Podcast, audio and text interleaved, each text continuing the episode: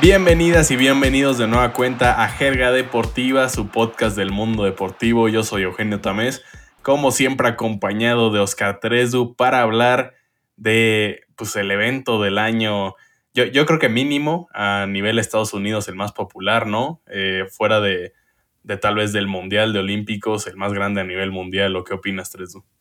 Hola, hola, Eugene, amigos. Sí, la verdad, un evento que al menos en Estados Unidos es el más visto por la cantidad de televidentes que genera, más lo de los estadios, o sea, todo el nivel mediático que, que el Supertazón puede ofrecer es algo muy, muy en masa, vaya, muy grande, pues. Y pues les tenemos una muy buena dinámica. Ya saben que en cada final tenemos el que prefieres. Así es, pero pues bueno, antes de meternos de lleno al Super Bowl, pues vámonos con las nuevas de la semana. Y arrancamos con el fracaso de Rayados en el Mundial de Clubes. Los dirigidos por Javier Aguirre cayeron frente al Al-Ali egipcio en su primer partido en este Mundial de Clubes. La verdad es que el, el Al-Ali es un buen equipo, históricamente lo ha hecho bien cuando participa en el Mundial de Clubes, pero así eh, no, no debería superar aún así a, a una de las plantillas más caras de América, ¿no? Además, los egipcios tenían nueve bajas en su plantel porque estaban con la selección en la Copa Africana de Naciones, que Egipto también llegó hasta la final. Eh, entonces sí, la verdad es un enorme fracaso para Monterrey que aspiraba a mínimo pelearle a Palmeiras por un lugar en la final, ¿no? Y creo que pues se ven todavía peor por el antecedente de Tigres en la última edición de, este mundialito.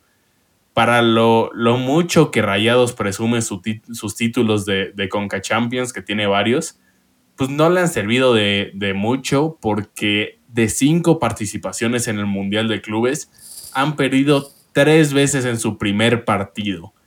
Eh, al menos, bueno, lograron quedarse con el duelo por el quinto lugar ante el Al Jazeera, pero pues sí, no, no le quita el gran fracaso al Vasco Aguirre y a sus dirigidos, ¿no? Sí, ya hasta los aficionados piden la salida de, Javier Aguirre. Un, papel que otra vez deja mucho que, que desear para el, representante de la CONCACAF, que pues prácticamente siempre es de la Liga MX, los, México. Y con este antecedente de que Tigres fue segundo lugar, le, jugó al Bayern München en, en, la final hace un año, pues sí, totalmente que es un, un fracaso, ¿no? Un quinto lugar que, pues, vale poco, la verdad. Un partido, hoy que grabamos por la mañana, le gana 3 a 0 eh, a su rival un partido irrelevante ya por el quinto puesto y, y, sí que Monterrey pues se vio bastante mal en, ese aspecto. Creo que lo que debe de hacer los Rayados ahora es cuestionar la continuidad pues de este técnico, ¿no? Sí, totalmente. De hecho hay pregunta al rato al respecto, entonces me voy a aguantar para comentar del futuro del Vasco Aguirre, pero vámonos a la siguiente noticia por lo pronto, Tresdu. Y es que pues latinamos al fin a algo. Eh, Senegal es campeón de África, primer título continental en su historia. Vaya que la sufrieron contra un Egipto comandado por eh, Mohamed Salah, que pues lo ha hecho bastante bien, ya ha estado en mundiales y lo han hecho pues con una actuación no tan mala pese a lo que se han enfrentado, pero vaya, Senegal contra Egipto, empatan en los 90 minutos, se van a un tiempo extra, cosa que pues no se resuelve en, los, en, los, en el tiempo extra y se van a penales. 4 a 2 gana Senegal. Sadio Mané fue el encargado en transformar el penalti definitivo que rompe este maleficio con, esta selección senegalés. Y resaltar que falló un penal en tiempo este, regular. Vaya, eh, también remarcar pues lo que generó Eduard Mendy como este, que detuvo pues algunos tiros penal y que vaya, ayuda a que Senegal pues se lleve este primer campeonato continental en su historia. Sí, el primero en su historia. Eh, llevamos un tiempo hablando de Senegal. Hemos dicho que, que, nos gustaría verlo en el Mundial. También hablamos de que eran contendientes a este título.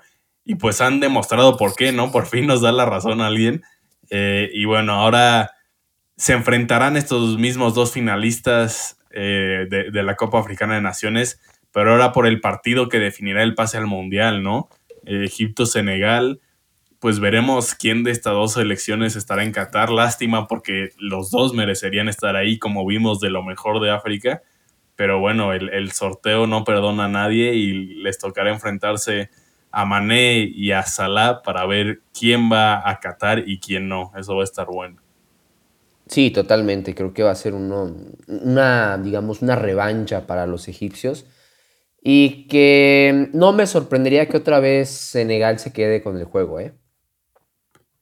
Mm, lo, vimos superior en este partido, no, no hay duda. Eh, más allá de que se define hasta los penales, eh, fue, el equipo superior, entonces yo también creo que parten como favoritos.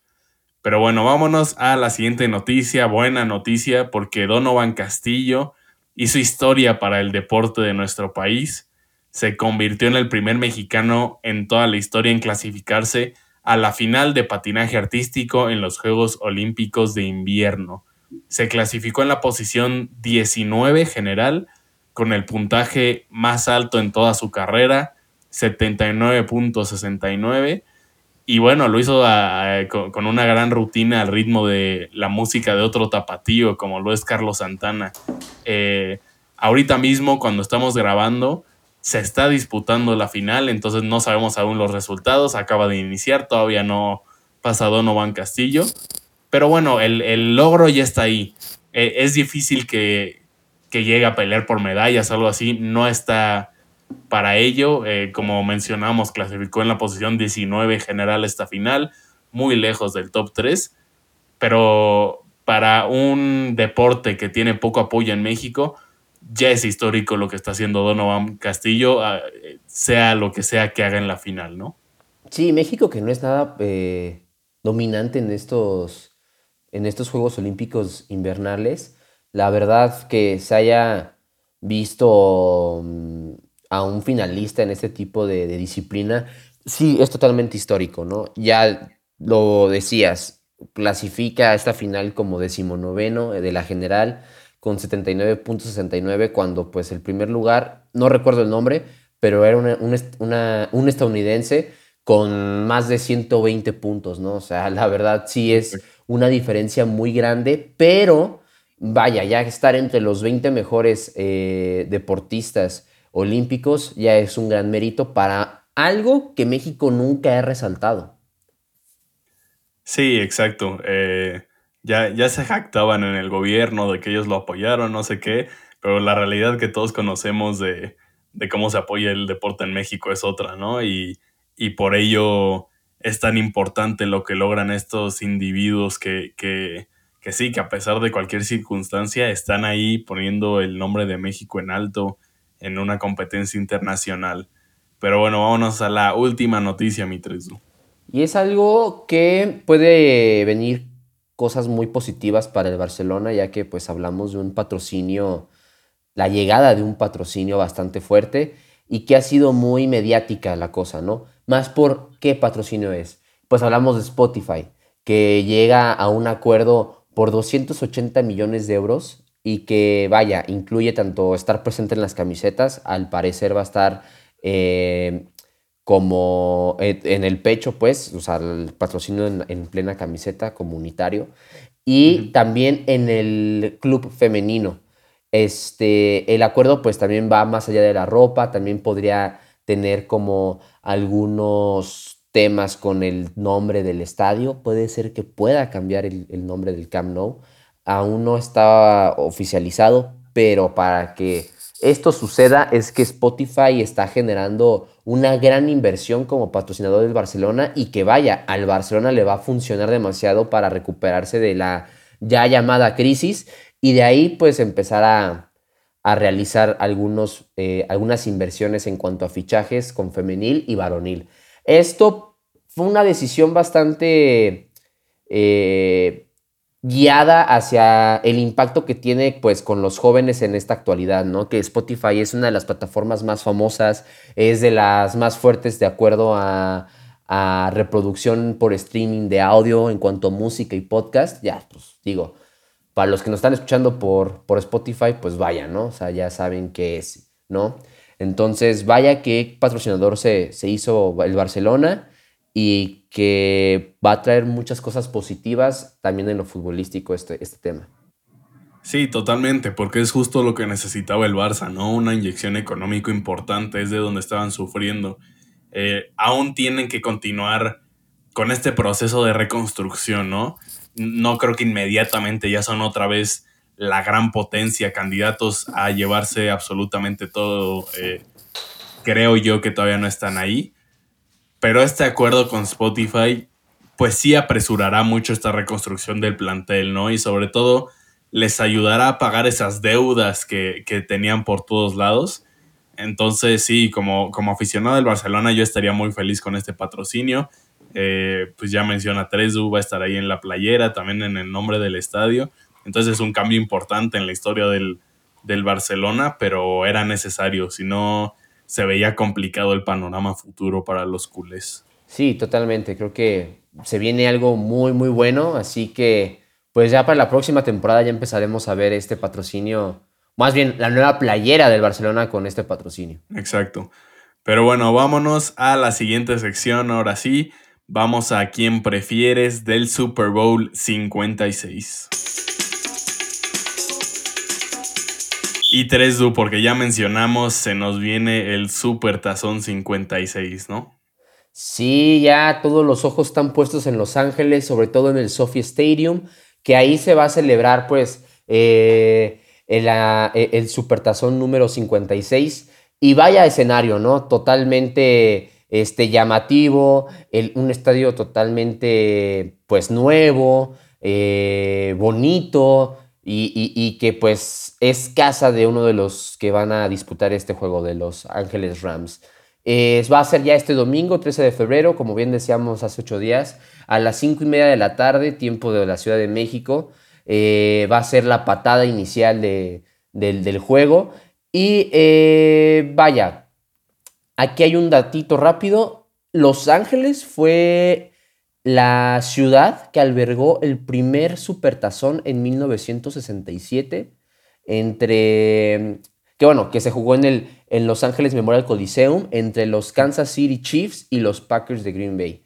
Este, y vaya, la verdad pues promete mucho este este este partido, un partido que tiene a dos equipos o al menos uno de ellos que no se esperaba que lo viéramos en, en estas instancias y por otro lado, pues ya los hemos visto en últimamente en, postemporada. Hace unos años estuvo contra los Patriotas jugando el Supertazón.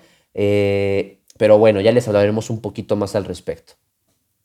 Sí, eh, entre los Bengals y Rams también es bueno destacar que no habrá ausencias tan importantes en los equipos, más allá de, de jugadores como Robert Woods, que ya sabíamos desde antes que se perdían el resto de la campaña. No hay novedades pues en cuanto a lesiones. Y eh, bueno, otro de los grandes atractivos de este Super Bowl, sobre todo para aquellos que tampoco son los más aficionados al deporte, pues será el show de medio tiempo, ¿no? Seguro ya lo saben, pero la NFL se armó una alineación pues digna de, su escenario, ¿no? De Los Ángeles, de Hollywood, para, para este halftime show. Eminem, Snoop Dogg, Mary J. Blige, eh, Kendrick Lamar, Dr. Dre, pues los pesos pesados del hip hop, básicamente, ¿no? ¿Tú, ¿Tú, eres fan de alguno, mi tres? O sea, fan, fan, no, pero, o sea, sí, sí escucho de repente que Eminem, Snoop Dogg, a Kendrick Lamar, este, la verdad de los eh, Dr. Dre, pues tiene algunas rolas que están chidas, pero hasta ahí. Ahora, también sí quisiera decir, siento yo que va a ser uno de los mejores eh, shows de medio tiempo de los últimos años. La verdad, tengo ese presentimiento de que van a ofrecer algo, algo bastante interesante, algo bueno, cosa que pues hace un año con, con, ¿Quién fue? The Weeknd, la verdad, no, no fue como el, mejor show que, que, pudo haber presentado. ¿Por qué lo digo? Porque hay varios que se están quejando, porque cómo van a llevar a estos pues, raperos, por así decirlo, cuando pueden llevar otro tipo de artistas, que la verdad yo considero que son pues unos... La apuestan algo grande. Sí, totalmente, porque, porque el hip hop sabemos que jala bastante en, en Estados Unidos. En lo personal también prefiero eh, artistas de, como, como Eminem, como, como Kendrick Lamar, de, hip hop, más allá de, del pop que ya nos estaban acostumbrando en, el medio tiempo del NFL. Entonces, eh, sí, yo, yo sí estoy feliz con, con esto. Creo que va a ser un show interesante, eh, diferente al resto y, está atractivo. La verdad, puede estar bueno. Pero bueno, vamos a nuestra dinámica, mi 3 ¿a quién prefieres? Vamos a, indagar pues en, diferentes aspectos de ambos equipos, ¿no? Decidir si nos gusta más los, los Bengals, si nos gustan más los Rams. Eh, si quieres, te arrancas tú con la primera pregunta, mi 3 Va, pues la clásica, ¿no? ¿A quién prefieres como head coach? ¿Zach Taylor o Sean McVay?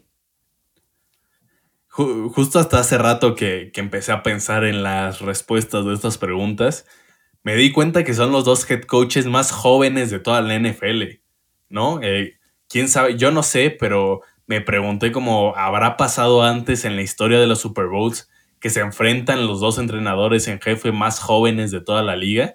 Yo no creo, digo, habrá que investigar, pero pero la veo difícil. Y justamente son los dos más jóvenes. Taylor tiene 38 años, McVay tiene 36. Y de hecho también son dos coaches que se conocen bastante bien porque Taylor fue apenas hace un par de años el coach de corebacks en los Rams cuando McVay ya estaba de entrenador en jefe. Entonces se conocen muy bien. Creo que la gran diferencia para elegir entre uno y otro es que esta apenas es la tercera temporada de Zach Taylor como head coach, ¿no? y es apenas su primera con un récord ganador. Está mostrando un gran potencial también por su edad, pero McVeigh, a pesar de, ser el más joven de toda la NFL, ya está establecido como uno de los mejores entrenadores de la liga. Eh, el coach de los Rams es de las grandes mentes ofensivas actualmente en la liga y en apenas cinco temporadas tiene cuatro participaciones en playoffs, será su segunda visita al Super Bowl y bueno, ninguna temporada con récord negativo. La verdad es bastante impresionante ver, ver estos números a su corta edad. Sí, yo creo que por combinación de edad y lo demostrado ya en la NFL, McVeigh sería probablemente mi opción de head coach si me dieran elegir de entre todos de la liga. Entonces, pues no es nada contra Taylor, eh, pero McVeigh creo que sí es de lo, de lo más top que hay en la NFL. Sí, totalmente. Y, vaya que uno ha estado en ese punto mediático bastante tiempo y que creo que lo ha hecho con argumentos. El tema de Sean McVay es a resaltar. De cinco temporadas que ha tenido con los Rams, ha estado en cuatro en postemporada, llevándolos a jugar un Super Bowl ante la era patriota del Gold y Belichick. Estoy de acuerdo con lo que dices. Y vaya, que en, justamente en esta temporada que llegó al, al, al Supertazón contra los Patriotas, ha tenido, bueno, ha promediado el mejor porcentaje en su carrera como head coach de, partidos ganados. Y esta temporada, pues también ha roto cualquier quiniela, ¿no? Está ante una oportunidad muy grande porque me parece que de manera grupal tiene un gran roster y que le ha dado muchos beneficios tener a Matthew Stafford. Claro que yo también me voy con McVay. Sí, creo que era eh, la pregunta más sencilla para elegir de las que tenemos por ahora. Eh, vámonos con la siguiente, mi 3 eh, ¿Tú a qué ofensiva prefieres? ¿La de los Bengals o la de los Rams? Es una pregunta muy complicada por lo que ha este, generado también los, los bengalíes. Borro lo ha hecho de una manera. Parece que ya lleva años de experiencia en la NFL, pero ah, analizando un poquito estadísticamente, creo que me iría con los Rams. Curiosamente, entre estos dos equipos llevan la misma cantidad de puntos en temporada regular. 460 fue lo que, lo que generaron. La diferencia ya cambia con las yardas recorridas. Esta línea ofensiva como unidad no siempre fue muy dominante en esta temporada regular, pero eh, este, era muy sólida. aunque era superada físicamente en algunas ocasiones, mantenía esa, e, esa idea de juego. Y Stafford ha sido capturado también pues cinco veces en tres juegos en postemporada en comparación con los 12 de Borrow, cosa que tanto quarterback y sus y este, corredores y receptores lo han hecho bastante bien. Por algo están en, en, esta instancia del, de, la liga y, eh, que ha, y, que ha marcado una ligera diferencia los de Los Ángeles. Yo me voy por los Rams. Sí, lo dices perfectamente bien, ¿no? Por personajes como, como Burrow, como Chase, como Mixon, que son presente y futuro de la liga, pues dan ganas de irse por los Bengals, ¿no? Pero, pero ya, ya mencioné el genio ofensivo que es Sean McVay, además de que también hay grandes figuras en el campo para los Rams como Stafford, Cooper Cup, OBJ, Cam Akers. Y bien dices, la gran diferencia para mí entre una ofensiva y la otra es esa línea ofensiva, ¿no? Es la gran debilidad de los Bengals y por eso también me voy con la ofensiva de los Rams. Ok, perfecto. A ver, y en cuanto a defensiva, ¿con quién te vas? Mm, tampoco creo que haya tanta diferencia entre las defensivas. Eh, ambas son similares en cuanto a que son muy buenas contra la corrida y de repente lo que les falla por ahí es la secundaria, ¿no? Sin embargo, la diferencia es que los Rams tienen a, dos de las estrellas defensivas más grandes de la NFL, ¿no? Como lo son Aaron, Aaron Donald y, Jalen Ramsey. Entre ellos dos y también Von Miller, pues te pueden generar esas jugadas que cambian partidos, ¿no? Que pueden definir el juego. Eh, los Rams fueron la tercera defensiva con más sacks en la temporada regular entonces sí, creo que por eso me tengo que ir con ellos también en esta ocasión. Ok, yo igual aquí estoy de acuerdo. Hay que resaltar pues lo que ha hecho Aaron Donald, eh, Von Miller. Tienen duelos muy favorables contra la línea ofensiva de los Bengals y que puede ser esta diferencia para eh, el campeonato, ¿no? Hemos visto cómo Borro se les ha arreglado para defenderse de los eh, de estos cazamariscales que, lo abruman y especialmente en la ronda divisional contra los, de, contra los Tyrants, ¿no? Pero Rams eh, tienen una presión más agresiva, más completa, más sólida que pues haya visto al menos en la postemporada, ¿no? Em, yo creo que la diferencia, y muchos lo sabemos, que muchos eh, supertazones han sido ganados por, por, la defensiva, ¿no? Ya lo decíamos en el, en el episodio pasado. Igual me voy por los Rams, creo que tienen un equipo un poquito más completo y que ha generado más expectativas en cuanto a cualquier zona, ¿no? Tanto defensiva como ofensiva. Pues hemos estado muy de acuerdo hasta ahora, mi Teresu. A ver, con la siguiente pregunta. ¿A quién prefieres como el coreback de tu equipo? ¿A Joe Burrow o a Matthew Stafford? Fíjate, de hecho cuando hablábamos de esto, yo te, tú, me, tú me dijiste de que no está muy complicada esta pregunta y yo te respondí, no creo, pero vaya, ya analizándolo, pensándolo, iba a tomar a Joe Burrow, pero si hoy quisiera experiencia, solidez, desarrollo, creo que Stafford es el elemento a destacar en esta temporada. Ha sido capturado cinco veces en contra de 12 por Burrow. Fue el, mejor fue el tercer mejor quarterback con pases, 4.886 yardas y que le ayudó demasiado Cooper Cup, siendo el líder en recepciones, ¿no? Vaya, muy cortito y, muy, y conciso. Burrow ha hecho un gran trabajo, pero no ha llegado a su mejor momento. A pesar que ya está en el supertazón, lo que le falta a Burrow todavía es este desarrollo, esta esta, mm, este, vaya, este, esta experiencia que pues esto lo va, le va a generar demasiado y que va a haber un antes y un después del 13 de febrero para Joe Burrow. Pero hoy por hoy me voy con, con Matthew Stafford. Sí, yo, yo te mencioné justo que, que iba a estar complicado para mí elegir entre estos dos porque te, traen cosas diferentes, ¿no? Ya, ya lo explicaste muy bien. Eh, uno es más futuro, otro es más presente. Pero yo me voy a ir con, mi Joey B. Eh, Sí, Stafford es un excelente coreback, ¿no? Muchos apenas se dan cuenta de eso, pero lo hemos hablado aquí varias veces, ¿no? Desde su época con Lions era muy buen coreback y pues ahorita se demuestra con el equipazo que tiene como no desentona para nada Matthew Stafford, es eh, un gran coreback en la NFL. Sin embargo, Joe Burrow pues pinta para ser de los grandes corebacks del futuro en la NFL, ¿no? Ya es una realidad como lo hemos visto estos playoffs y pues es apenas su, segundo año en la liga. Es el primer Super Bowl de Burrow y no creo que sea el último. Entre él, Mahomes, Josh Allen, Justin Herbert, pues está ese, está el presente, pero también el futuro de la NFL, ¿no? Por eso me gustaría más a Joey Burrow en mi equipo, tomando en cuenta que hacia futuro, pues preferiría tenerlo a él sobre Matthew Stafford. Sí, totalmente. O sea, a final de cuentas, lo que le hace falta a Joe Burrow es, vaya, es, hace cuánto, dos años, ya va para tres, que pues que era campeón de la NCAA, ¿no? exacto. Pero bueno, la, pregunta del millón, ¿quién para campeón?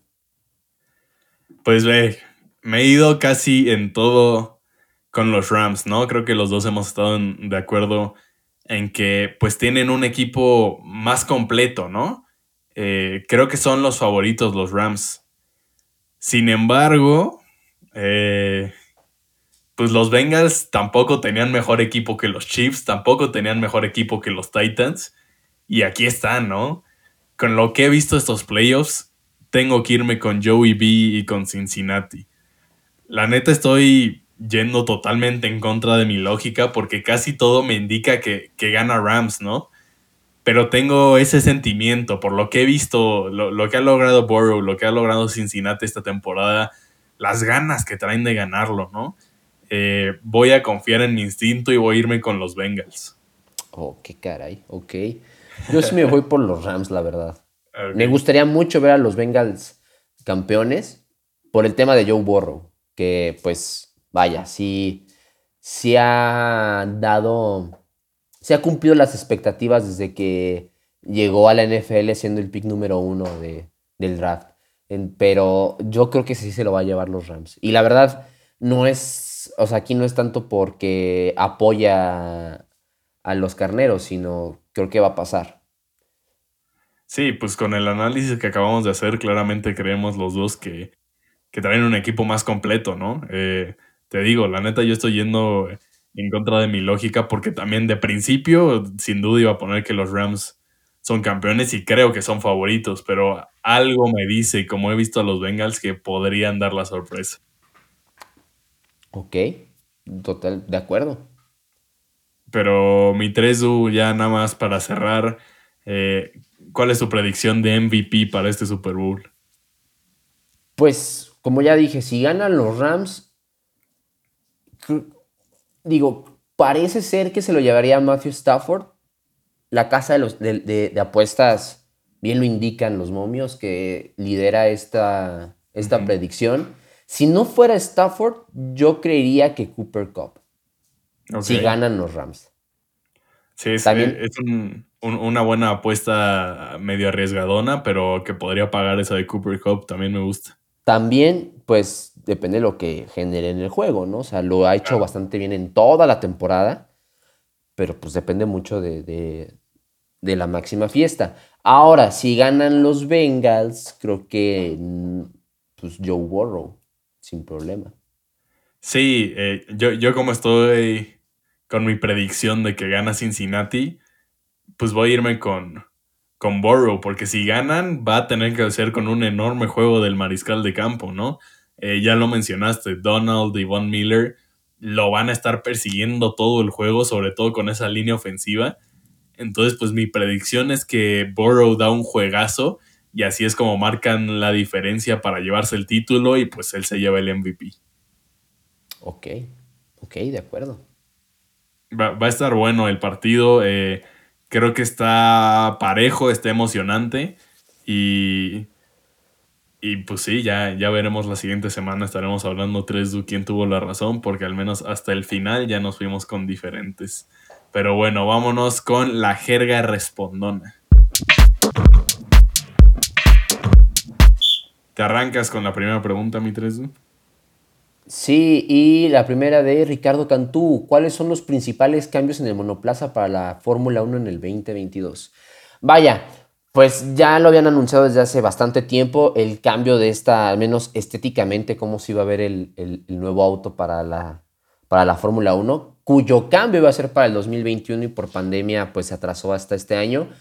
Pero así rápido porque pues si les menciono uno por uno, la verdad nos vamos a llevar pues más de un programa explicando, Primero, pues la aerodinámica.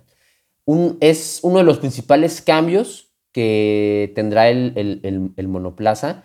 Este, hay un efecto que se llama suelo, mismo que este fue eliminado en el 82, pero esto va a generar que por medio de un difusor en la parte trasera del, del auto, el aire va a poder fluir con mayor velocidad y va a crear una zona de baja presión. Esto pues vaya, va a generar una cantidad, una enorme cantidad de succión y que va a poder pues generar un adelanto un poquito más efectivo en cuanto al rival, ¿no?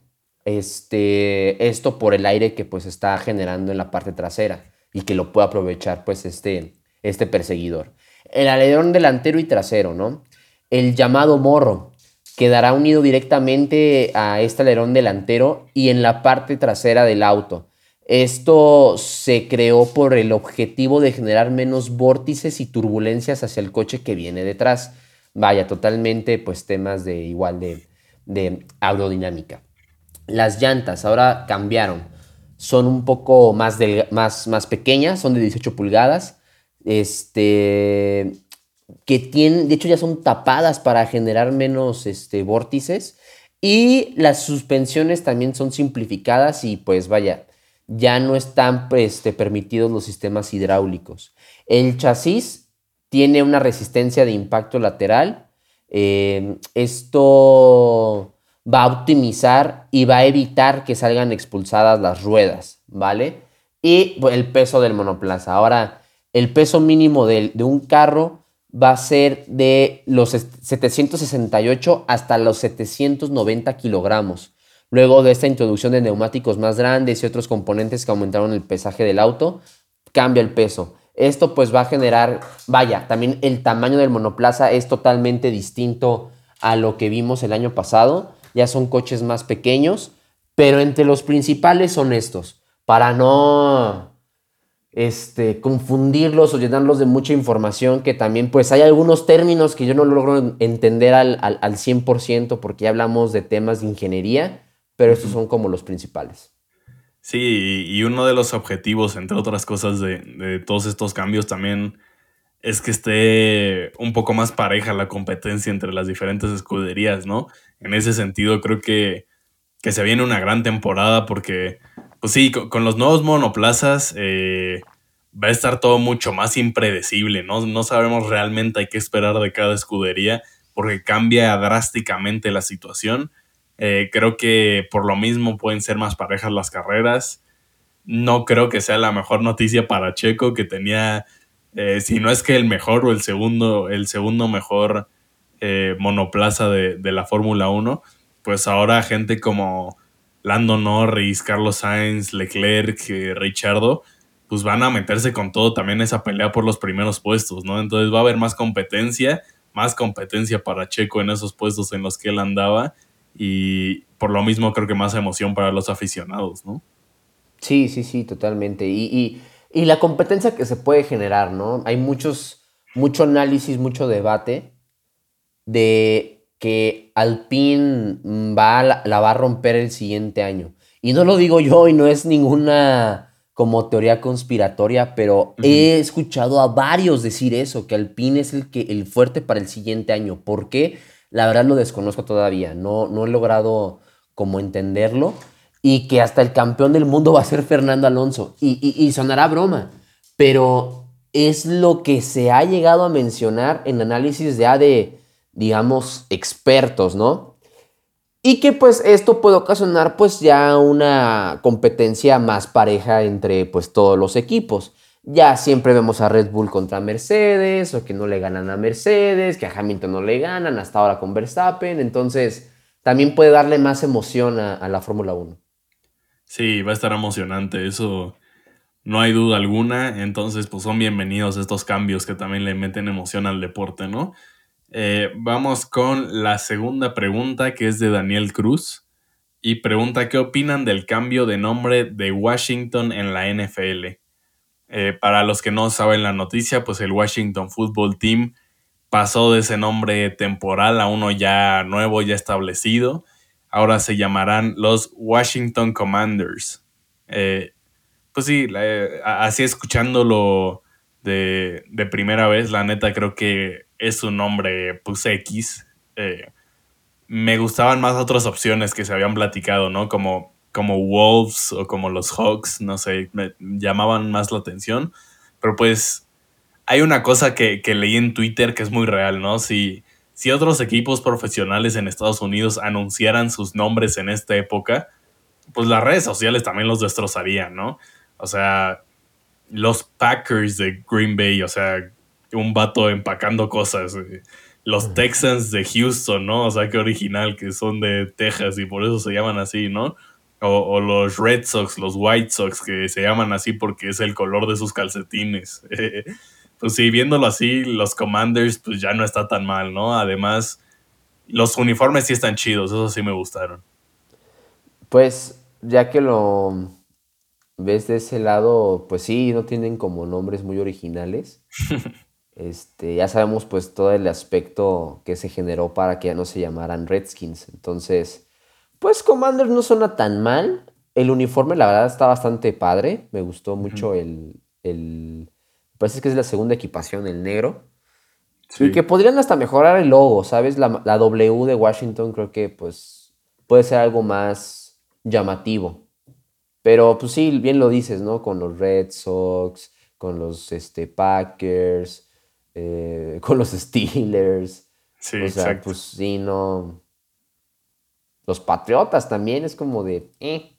Sí, exacto. Si, si ya te pones a analizar cada uno, te das cuenta que tampoco es que sean los nombres más eh, atractivos, ¿no? Pero, pero sí, lo, importante es que pues hubo ese cambio de nombre, ¿no? La noticia, eh, están padres los uniformes, creo que, que, que, no está mal en cambio ya tomando todo en cuenta. Pero pues bueno, eh, te echas la siguiente pregunta, mi tres. Y es de Francisco Flores. ¿El Atlas de Diego Coca sigue teniendo posibilidades de calificar sin problemas o sustos? Un saludo para el buen Francisco que no nos ha fallado con, preguntas. Este, yo creo que eh, tiene muchísimas posibilidades hasta ahorita de cuatro partidos jugados, tres ganados, uno empatado, sigue invicto, seis goles a favor, dos en contra. La verdad, no va nada mal, segundo en la tabla. Este, y que lo reparte con ese puesto con el Cruz Azul y con el Puebla. Puebla, pues está de puntero por la diferencia de goles. Creo que no hay que generar mucha expectativa con el Atlas. O sea, sí es campeón, sí lo hizo de una forma este, bastante buena futbolísticamente. Ya lo polémico se queda atrás. Pero mm, puede ser un, es un candidato real al campeonato.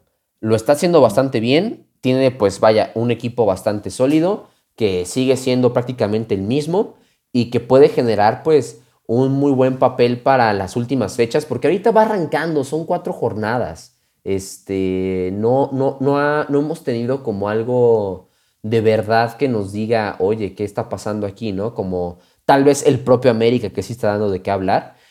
Pero en cuanto al campeón, yo no creo que tenga problemas para clasificarse hoy por hoy. Pero vaya, faltan 14 fechas. Sí, exacto, todavía falta, va empezando. ¿Quién diría, no? Que en la jornada 5 se enfrentarían el 1 contra el 2, siendo Puebla y Atlas, ¿no? Eh, pero la realidad es que Sí, ya lo mencionamos, eh, la continuidad es clave para el Atlas, ¿no? La continuidad de su plantel, la continuidad de su cuerpo técnico. Si ya lo consiguieron el, la temporada pasada, pues tienen todo para, para al menos ser protagonistas esta temporada. Es muy difícil llamarlos favoritos porque hay muchos equipos que pueden contender ese título. Pero pero mínimo sí son de los equipos que pueden meterse hacia, hacia postemporada sin tanto problema, ¿no? Eh, sí, pero bueno, totalmente. vámonos con la última pregunta. Es de Abraham Ortiz y pregunta, ¿realmente peligra el puesto de Javier Aguirre y de Solari? Eh, yo creo que sí peligran.